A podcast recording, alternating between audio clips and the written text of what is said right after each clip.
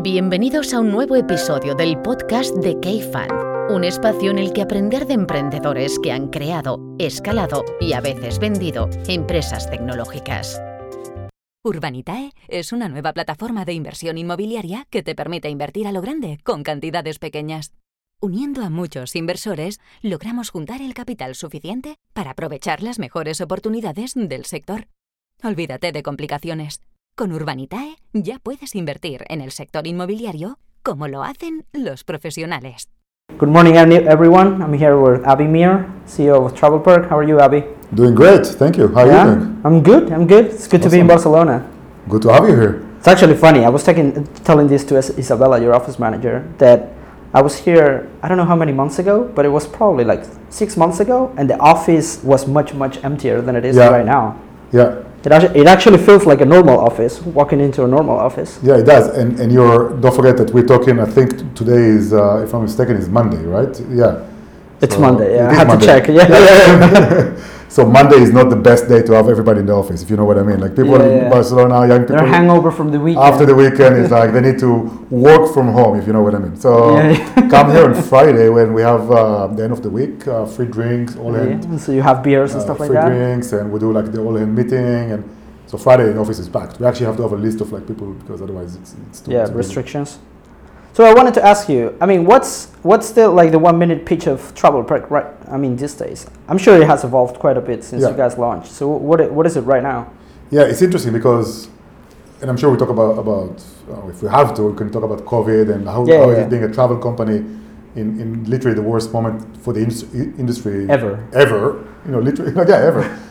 um, I don't think we ever had a, a time where people stopped traveling completely. You know, like, so, and I hope we, we never have it. We will never have it again. So one of the things that kind of uh, got distilled in our understanding of what we do as, as a company during the, the COVID year, we used to think that we are a business travel company, a business travel platform, but we realized that we're not, because business travel is a tool, right? It's a mean to get to a goal. But what is the goal? What, what are you actually looking for? Or asked in, you know, in a dif- different way, what did people miss when they were forced to live their lives through Zoom, you know, Mhm. especially for, for work?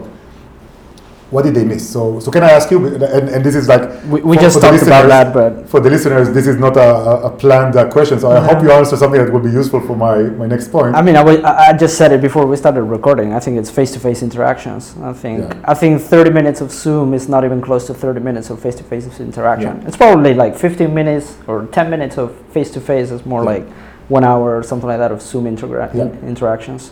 So I think it's for sure. I agree, and, and the way we call it is human human connection, right? And, Mhm. and the reality is, we as as, a, as an animal, right? The, the human animal, we, we evolved over millions of years to rely on physical proximity, on spending time in the same physical space with another person, for many crucial um, aspects of our lives, right? Building trust, liking somebody, being liked by somebody, understanding each other.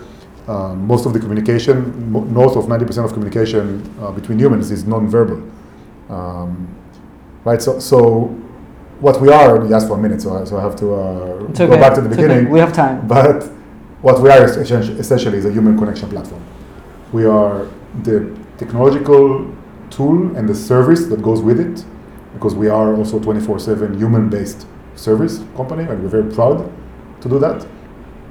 So we are the technology and, and the human service that allows our customers to connect with each other, with the customers, with partners, um, with investors, etc. So that's what we do. But that still means travel, right?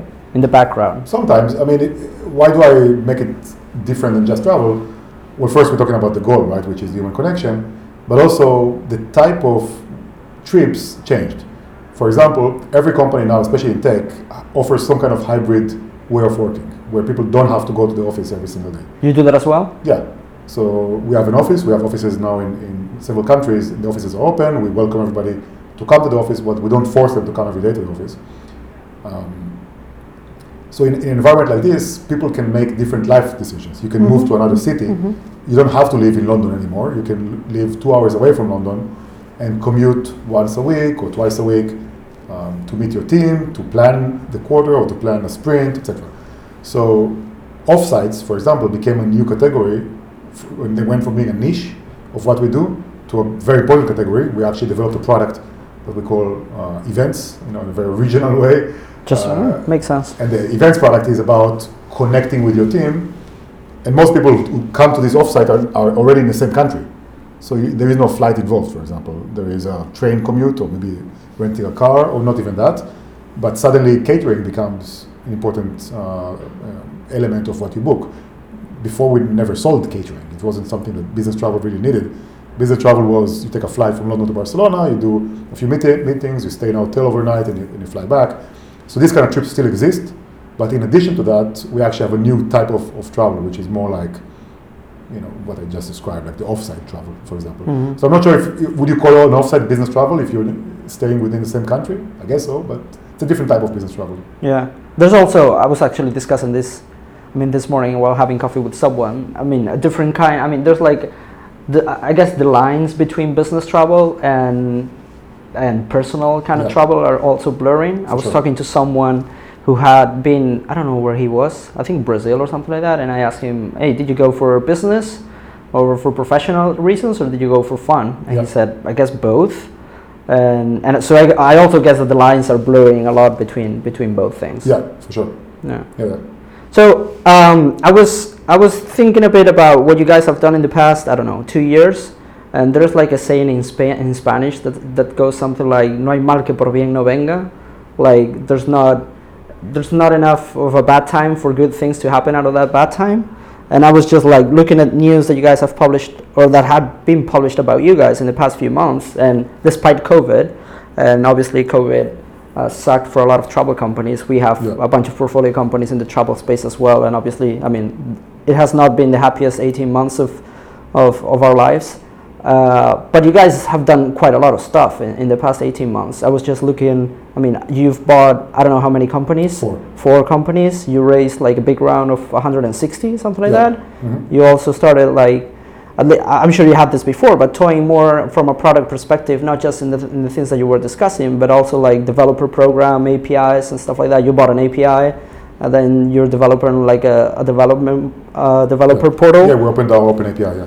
Yeah. So I mean, what what have you guys? I don't want to talk about how much COVID sucked because I think that has been talked about uh, at length for many many times. But what what have you guys been up to? And how are I mean, you as a CEO and the leader of the company, how do you think about taking advantage of these times that Yeah. suck for you and for all the company and the investors, just to to make the most of it?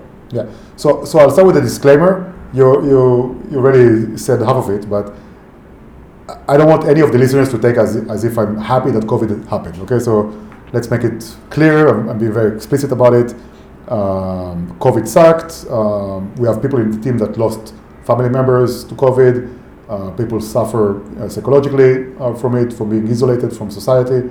Um, kids suffer a lot from it. Elderly suffer. Anyway, like we get it, right? So this is a horrible thing that I wish never happened. So I just hope that this disclaimer is clear, because what I'm about to say is, may sound like like I'm contradicting, contradicting myself. So just to be clear, now my view is that you, you, you only can play the, the cards you were dealt, right? Unless you want to stand up from the table and leave, which feels like a loser to me.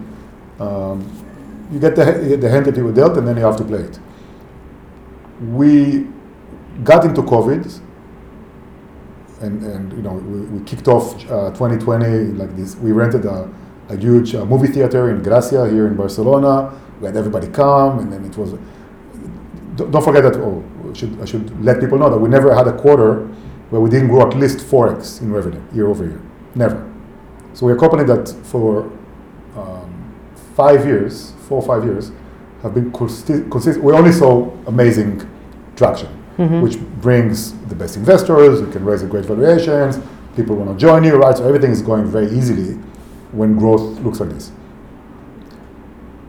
And we kicked off 2020 with like very big strategic goals and, and uh, in this movie theater. And then two months later, COVID hits and we locked down and we went to negative revenue, which I, I, I didn't, I didn't know it existed. I have an MBA. They haven't taught me uh, in, at IESE that you can actually get to negative revenue. Is that because of refunds that you yeah, had to do? exactly. So we had to re- return more money to customers. Luckily, we had the cash, but we had to return more money to customers in April 2020 than we had, what we had collected that month.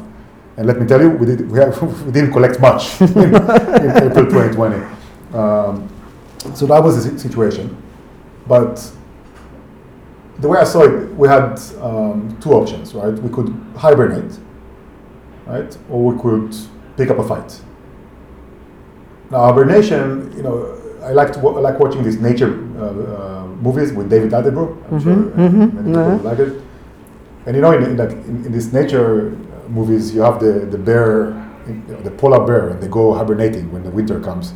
And what does it mean to hibernate? They, they go to a cave, and then they hide in this cave, and For they starve. They have no food. They need to eat a lot before, and they, they just stay in the cave for a few months, not eating, not drinking, starving to death, basically. And the bet is that winter will last shorter than me starving. Basically, I can outlast winter. I can outstarve winter. That's the bet. And then you see this bear going out of the cave, completely no muscle anymore, no fat, of course, just skin on bone, and they're starving. Basically, they're about to die. And they, if they don't catch a fish immediately, they'll die. Delta, yeah. Right? And, and you see sometimes in these, in these nature movies, unfortunately, they don't catch any fish and they die immediately. So we said, screw that. We don't want to go to the cave. We don't want to hibernate. We don't want to wait. Let's stay out of the cave. Let's lose all the fat.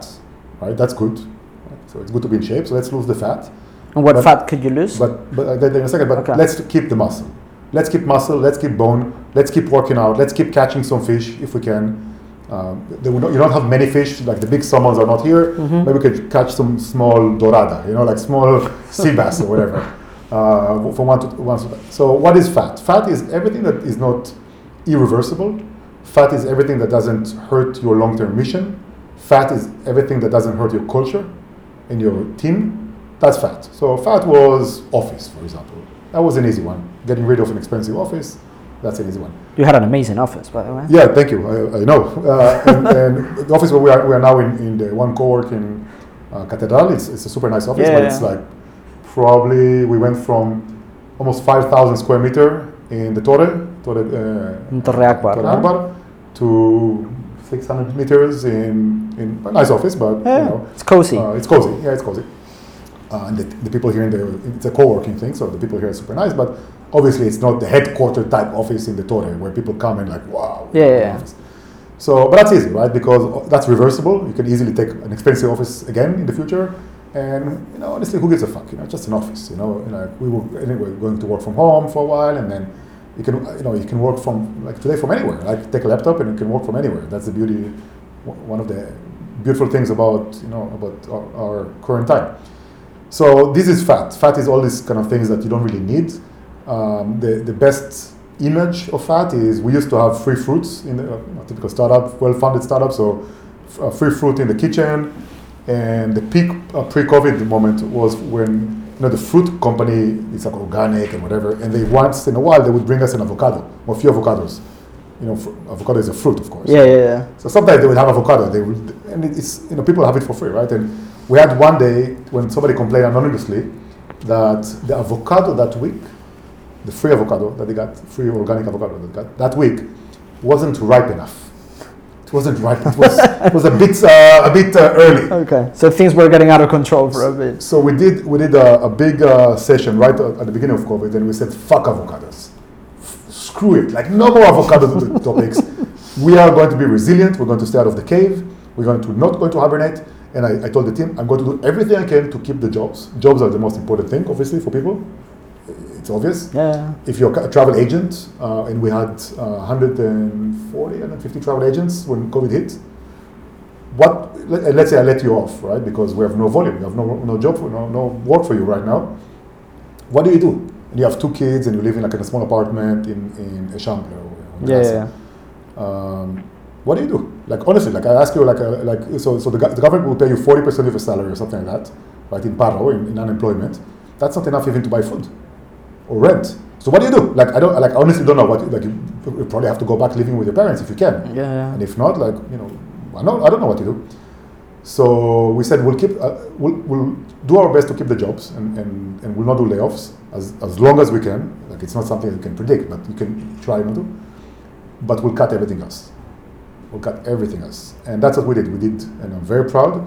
we had to use ERTE, right? We had to use furlough, which is painful, but we topped people up to 80%, uh, at least 80% of salary. So nobody got hit more than 20% um, of, of salary. Uh, it was it cost us millions more than what it would have cost us to just let people go. But I'm very proud. very proud that we stuck to our values, we stuck to the team, and the end result was also from a business perspective amazing. And I can tell you why, but it was just an amazing end result from business perspective. But we didn't do it for that. We did it because it felt like it was the right thing to do. And what was it great from a business perspective? Yeah, so 2020, 2020 was our best year ever. Uh, we acquired more customers, we doubled our size. 2020. 2020. We acquired more customers than ever. Revenue went down, of course, but not that much actually. I think we, we finished the year with something like 40% less than 2019 in terms of revenues. revenue. Yeah. Uh, Why do you think that is? I mean, people were like thinking into the future and when, when they would be able to travel we were again. available because we didn't do layoffs. We had a team available to support them, and nobody else had. So we got customers churning from other, especially uh, traditional travel agencies. You know, unfortunately, they couldn't do what we did. Yeah, you yeah, know. yeah. Wow. So many, so we acquired. It was the best year for us in terms of customer acquisition, Mhm. 2020 by far. Um, so all of these new customers needed to travel, especially, and, and we, we tend to forget because we, we, we we live in, on the internet, you and I, but we tend to forget that people, so, sometimes people's jobs cannot be done on Zoom. Our number one traveling company last year, well, yeah, in 2020, was a company that does, I cannot say the name, but they do uh, industrial cleaning for offices. Guess what? You cannot clean an office uh, on Zoom, and guess what? All the companies wanted the offices to be clean because of COVID. Uh, the second best traveler uh, traveling company last year for us was a company that does um, um, maintenance, IT maintenance in Amazon warehouses. So they go to plug Ethernet cables and install install machines and- Mhm. and, computers in their warehouse. You cannot do it on Zoom. You cannot plug an Ethernet cable on Zoom. And it was never, I mean, it was one of the best years for e-commerce and stuff like that. So, So, so we shouldn't forget that there are many companies that not only couldn't move to Zoom, but also their business increased last year. Um, so it just helped to have these kind of companies. They helped to have the sales team and the customer support team available for the companies, for the travelers when they needed help, and everything was more complex last year. And this is the last piece. We made a few acquisitions. One of them, as, as we hinted to before, was a company called Albatross. Uh, this is an API for COVID restrictions. And having the COVID restriction information was a, was um, a huge uh, USP for us, a unique selling point last year and, and even today, because it, was, it became so complex. If before you're a small company, a middle-sized company, which is our target customers, and your office manager could handle travel for you, now it became so complex. Can I go? Can I not go? Do I need to quarantine? Do I need the test? Do I, do I need a vaccine certificate or not? And two shots or three shots? Like it's, the world is so complex right now in terms of just the logistics. yeah. So not being able to answer the question is is difficult, uh, makes it difficult, and the fact that we can answer the question is very unique that we can, made us way more appealing for customers. So you put like one plus one plus one, and, you get to why 2020 was the best year ever for us. Nice, congrats. Yeah. And what about the M&A strategy? strategy? I mean, as you said, not just Albatross, but the other companies that you bought. Yeah. Is that like going back to the hibernation? Is it is it opportunistic in the sense that those companies did not have the luxury of not hi- hibernating, and and thus you were able to find good deals? Is it something that you had in the back of your mind just for uh, international expansion, and to start doing that, or how do you look at those? I mean, how how did those M and A deals like originate and develop? Mhm. So opportunistic sounds uh, negative. So uh, Yeah, yeah, yeah. I don't want it to word. sound negative. We need a better took- word. I mean, you were not taking Uh, advantage of anyone. Yeah, yeah, yeah, that's but sure. but it was definitely so. So we actually knew. Interesting enough, we knew two of the four companies we acquired: Next Travel and Click Travel. These are two competitors. One Next Travel was a U.S. Uh, competitor, and Click UK. Next Travel was the one coming out of YC. YC, yeah, exactly. Yeah, and we knew both from before COVID, and we had the intention of, of acquiring them uh, before COVID. COVID obviously made the conditions uh, better for us in terms of, of, of, the, of, the, of the deal size and, and the Mhm. price. So I guess yes and no. Uh, it was a part of the strategy, but just the opportunity came in COVID. Nice. And any learnings? I mean, you're probably still in the process about M and A processes, in the sense that I mean, most of the guests that we've had on the podcast are usually, I mean, usually have the different perspective, like being acquired, but not acquiring others. Especially in Spain, I mean, it's not that common to see this kind of these kind of deals. Like any lessons learned from your side, not just in terms of, I mean, not not in terms of negotiation process or anything like that. More like, uh, do you integrate these companies into? How do you integrate them into TravelPerk? I mean, how do you try to measure for culture fit? Yeah. Uh, how, what, what, what can you share about that? Sure. You know the um, I forget who who's, who the quote is from, but like um, one of the founding founder, founders in uh, founding fathers uh, in the U.S. Um, where if you have an hour to chop off a, a, tree, you should sharpen your axe for 55 minutes and then chop it off for five minutes, something like this. Uh, probably misquoting and, and, and misspeaking. But anyway, that's more or less how I say it in a sense uh, that most of the work is after the acquisition, not before. And if you want it to be successful, that, that's kind of my first learning is um, you think that the deal itself is, is, is the heavy The outcome? It's not. The deal itself is easy compared to successful integration later. Uh, because you're dealing with people, and people are complex. You're dealing with legacy. You're dealing with, with technical debt. Uh, if you want to keep some of the product, which we definitely did uh, in both uh, of these acquisitions. Um, so actually, in, in all four.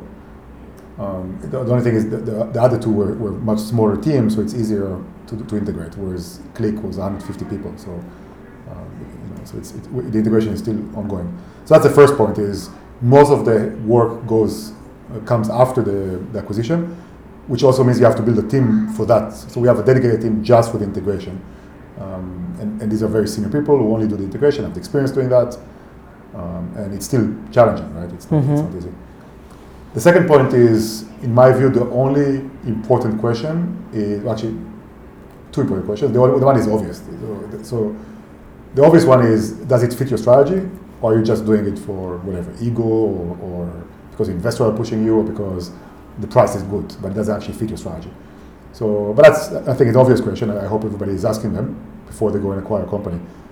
Um, for us, it's definitely fit strategy. It's it's our main way of growing is organic. Will always be organic, or at least for now. You know, I, I don't see any, any change.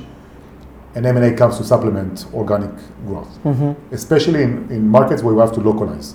So both Next Travel and Click Travel were domestic travel companies in US and UK, markets where we had a gap between the product and the markets. Right. So this was a way to get to a faster product market fit and to more domestic type travelers, type, domestic type companies like the NHS, you know, the, the health, com- you know, the health uh, public, public entity in the, UK is a customer of ours now through this acquisition.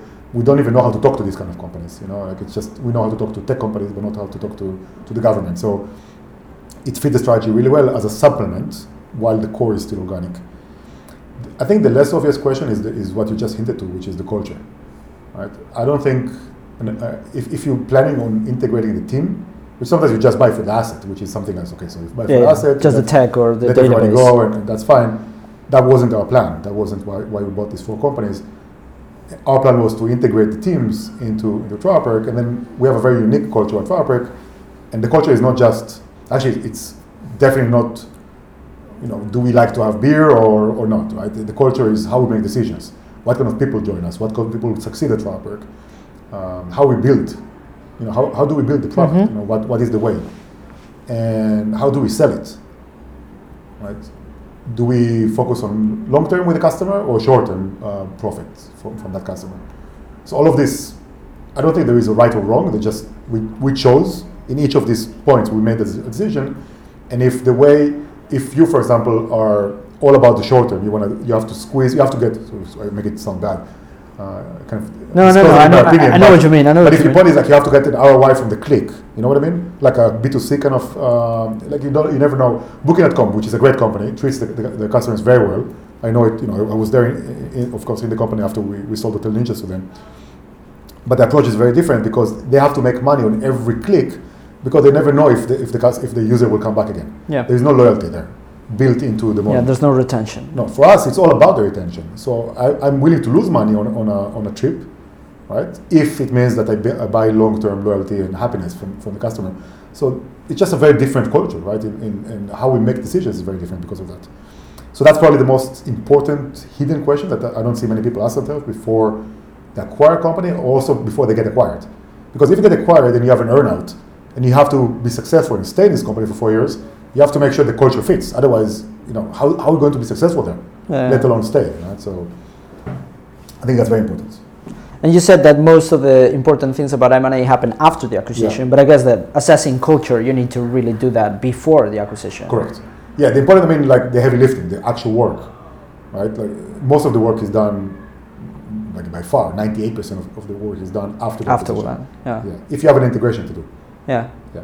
Okay, and um, I mean, we're getting to the to the last 15 minutes of the podcast. I mean, I asked you before, and this is something that I do in every single podcast. I mean, if there's something that we should that we should discuss that it's probably not clear to me from the outside, and you very quickly said two things like how uh, that make that probably make makes you guys unique. One is how is the company run, and how do you guys make decisions. So what what can you tell about that about Yeah. those two topics? Yeah, it's actually the same topic. Um,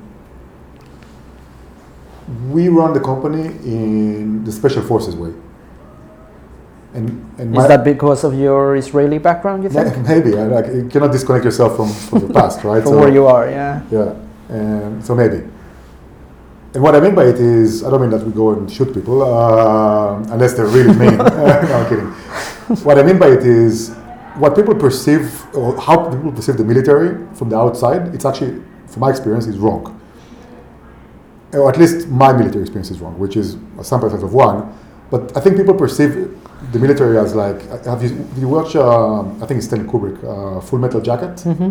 you know, like this classic boot camp image of like the commander, the officer is shouting at the soldier, the soldier is afraid, yeah, sir, yes, sir, you know, like go and do the command, you know, perform the orders, and it's very hierarchical and, and Very top down. top down, yeah. That's the stereotype. My experience, and I spent five years in the army, is, is not that. My experience is very the opposite. My experience is you distribute or decentralize decision making to the smallest unit possible, typically a team of eight, six, ten, maybe, large teams. You make sure that in the team you have all the different functions that you need in order to um, make the decision and then also act on the decision, right? And you don't punish them for mistakes, unless the mistake is out of like Very bad, no? negligence or very very bad. But you cannot punish on normal mistakes, right? Because otherwise nobody will, will take any risk. And that's how we run the company. So to put it in in, in more practical terms, we, I, I, for example, I personally don't make any product decision which sounds crazy or scary to depending on who you are. If you're my investor, could sound both. but and I don't claim to, right? I don't claim to be this this, this Steve Jobs product genius, and and I, I choose this example because I'm not saying our way is the only way, right? Obviously, Apple is a very successful company, and it's very known that Steve Jobs was involved in many product decisions. Were you always like this, or is this a result of experience? I mean, were you like this in the previous companies you, you founded? It's tough to tell because I never we never got to To the stage to that this- you are to now. this size, right? When you are like a 15 people team, Yeah, it's different. Okay, Yeah. yeah, yeah. Now we are 700 plus people, so it's just it's the first time in my in my career that I'm the CEO of a company that size, right? So I don't know. Ask me in the next company. Okay, okay, I will. Uh, but it feels very natural to me um, to work like this. I don't need to be the personally. I don't need to be in the center of attention, or or I don't need my ego to be caressed In by check, by people telling me that I'm like Steve Jobs. I'm not Steve Jobs, right? And a big reason of why this works for me personally is because I don't think I'm, I'm that smart, right? So my, my PR team, who- who's not here, uh, luckily for, for me, um, keeps telling me I shouldn't say that I'm not smart. I should, but that's the reality. I'm not that smart. I'm like I'm, I'm, I know I know my weakness and my strength, and I hire very smart. I know how to hire very smart people, and and how to help them make uh, the decisions that they need and get the resources that they need, and then leave them alone and let, leave them be. And, and it's it's just an environment where you have great entrepreneurs who want to join us. I have a lot of entrepreneurs in the company, like people who actually ran their own companies and joined us uh, in successful companies. Right, my CPO Ross had a very successful exit to Skyscanner and decided to join us because of how we work. And entrepreneurs really enjoy working in this environment where you get a budget. I'm like a VC basically. I allocate uh, budget, I allocate resources. Yeah, just, in a way, it's like running your own mini startup within a much bigger Correct. company. It's exactly this, right? And because of that, we need to run the company in a very different way. So, what do we do? We, we set um, goals, you know, business goals. We say this is the kind of revenue we need to, to have. Uh, this is the kind of margin we're looking for next year, and then we set a very high level strategy. Like we will not go to um, whatever. of- will not sell furniture. Like I need to come up with something completely. Yeah, yeah, yeah. And so, so we define the direction, we define the goal, but we don't tell anybody how to get there, right? And then we just tell tell the teams, tell me how you're going to get there. Help how are you going to help the company get there? And it's and it, it, by the way, I'm not only talking about product points. I no, no, talking about- more than product. yeah, I'm talking about sales. I'm talking about marketing. I'm talking about, about customer care. I'm talking about everybody. Tell me how you're going to help the company achieve the goals, and tell me what you need. What What do you need? You need people. You need money. You need budget. You need uh, time. What, what do you need? And then they pitch to us, to the leadership team, uh, what, what they need, and, and then we, we allocate resources accordingly. And then we, we make sure that to sum everything up together to make sure that the plan is going to be delivered. So it's, it, it may sound like a very kind of um, abstract process. It's a very scientific process. It just the, the only difference, for, I think, for many more hierarchical kind of traditional companies is that we delegate the how to the team that can actually build, or the team that can actually sell, or the team that can actually get the customers, right? So they need to own it, and the, the first step of owning it is coming up with a plan. Yeah, and the way it's like giving freedom, but also responsibility, right? Yeah. To come back with the results. That's actually, if you think about it in a meta way, uh, that's our, our philosophy for the product itself. TravelPerk as a product is allowing travelers to decide what flight they take, what hotel they, they book, if they book hotel or Airbnb, and Instead of etc. Instead of asking for approval all the time, and you're making sure that, that the travel policy of the company is the framework from which they can decide. So you're creating freedom within constraint, right? Yeah, not just now that you mentioned that. I mean, not just approval from your manager, but I think one of the, I mean, as a user before of the product, or sometimes user of the products, not just that you need to get approval by someone, but the way you guys have built the product is that I, as a person who I'm going to travel, I can make the decision, and, I- and that doesn't have to be someone else Correct. on my behalf Yes. making the decision or where I stay, Freedom what flight I take, and that kind of stuff. Exactly. Freedom within constraint. I think we need constraints. I don't believe in anarchy, but I definitely believe in liberty and freedom. So it's just a philosophy that, Yeah. that we, we instill in the product and also in the team. Cool. Avi, two more topics that I want to discuss before we have 10 minutes before we wrap up. One Let's is it. like board management. Uh, how, mu- how much funding do you, have you guys raised? I don't know what's public out there, like We raised 300? Uh, 300 total. 300. Uh, when I mean, it, it's a topic that it's often discussed when we invest, for example, ourselves at the early stage, how to build like a, not just how to build a board, uh, a proper board, but also have to how to manage a board properly as a CEO. Any kind of lessons that you can that you can share in that in that respect? And it's it's actually funny that we usually make this this very same decision to the investors as well that come to the podcast Mhm. uh, to get their perspective. But as, as a CEO of like a large company with 700 employees, as you said, and a ton of money raised, I mean, any any any advice for younger founders building their first board? Yeah, um, I think most of the work of the most of, most of the important board work is actually done outside of the board meeting. So Is that before the board meeting or before or after? Um, but a lot of one-on-ones with the board members? with the board members, right, and and keeping them in the loop. So what I, I figured is, if you really want them to be pr- productive and, and their input to be valuable to you, and, and even more important, not destructive, because, because it can be.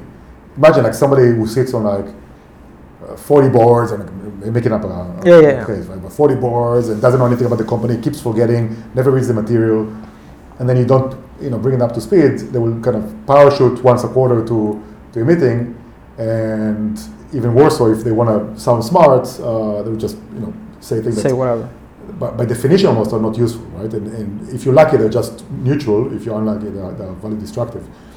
So I think your responsibility as, as, as the CEO or as the founder is to dedicate the time to speaking with them on a regular basis. And this is one of the most value add or you know positive ROI um, um, uh, discovery that I made is an hour a month even. You don't have to do more than that. Sometimes it's even more useful like an hour a week, whatever With each of them separate, each right? of them separate, just keeping everybody in the loop, maintaining the relationship, making sure they know what worries you right now, what are the challenges. Nothing is a surprise. That's the key. Nothing is a surprise at the board meeting, uh, to the good and to the bad. Nobody likes surprises. you know, nobody likes to look like they were out of the loop. So this is probably the most practical, uh, tactical advice I have is is this is work on this relationship, especially outside of the board meeting. The board meeting shouldn't be. It should be boring, right? In my view, it should be like It should be boring. boring. Everything was known. Oh, okay. Knew Yeah. what was going to be discussed. Everybody knew what the decision was going to be made. It's just like uh, the lawyers needed to have like a minutes, uh, you know, written or something, but you already made all the work before and after to make sure that everybody Mm-hmm. understands, everybody's okay, you got their feedback, you got their input, and that's my view, like the, the best way to. Cool. So last question before we get into the final two. Uh, you didn't get disrupted by COVID, but are you gonna get disrupted by the metaverse? So people are The th- they stop travel and they meet uh, virtual reality.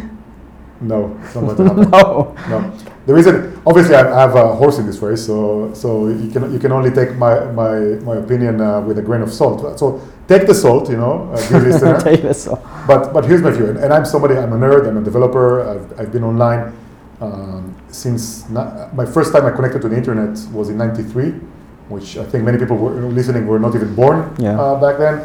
I still remember the sound of, of the modem when it connects. Uh, my first modem was 14.4, so that was pretty fast at the time. Uh, I think most people don't even know. No, no, no. They don't know what you're So- talking about. So. I'm a very I, I've been living in the internet my entire life basically. So so just to that's my disclaimer. I'm not against you know technology on the internet. Having said that, reality matters and reality exists, and we saw it now in COVID. Like we see how many, unfortunately, but you see it's horrible. You see like for example, I saw the stat from the U.S. that uh, suicide rate in children went up uh, seventy percent. Like this is horrible. That's- Solitude. being away from other humans. And being online doesn't replace meeting in reality. Reality matters. There is a real world here that, that does exist, and we sometimes, especially we tech people, sometimes forget that reality exists and we think everything is online now.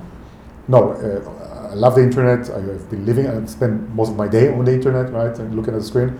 So I'm not against it, but at the same time, I recognize reality.